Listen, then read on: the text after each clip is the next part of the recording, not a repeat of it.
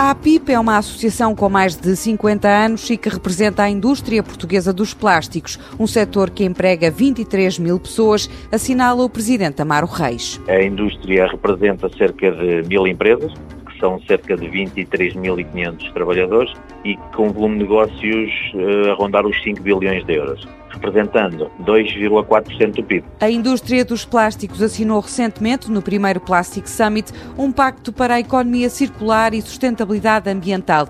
O objetivo é produzir melhor plástico e combater a campanha de diabolização deste material. Hoje em dia tem havido uma diabolização muito grande dos plásticos e do setor, mas eu repito, muitas vezes nós industriais somos tão ou mais ambientalistas que os ambientalistas, porque nós só defendendo um negócio sustentável, com práticas sustentáveis, podemos defender o negócio dos plásticos e o negócio da embalagem. Entre as principais medidas deste pacto está a limitação de perdas de microplásticos para o ambiente e a monitorização de material reciclável que é incorporado em novos produtos. Amaro Reis acrescenta que está também previsto um observatório da reciclagem e uma maior participação em projetos de investigação para que se possa discutir o futuro deste material com base científica. Nós envolvemos as universidades nesta nossa caminhada por causa de um tema muito importante, que são as análises de ciclo-vida dos produtos,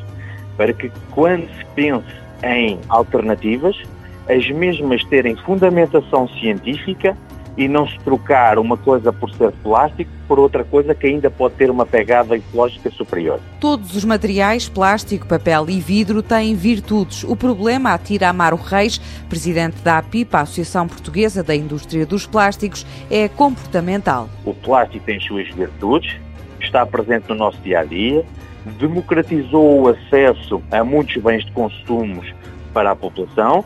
Agora, o problema associado ao plástico estás nos teus últimos 5 segundos de vida, que é o que as pessoas fazem com ele quando se torna resíduo. A indústria dos plásticos garante que está comprometida com o ambiente e preparada para se adaptar aos novos desafios da economia circular.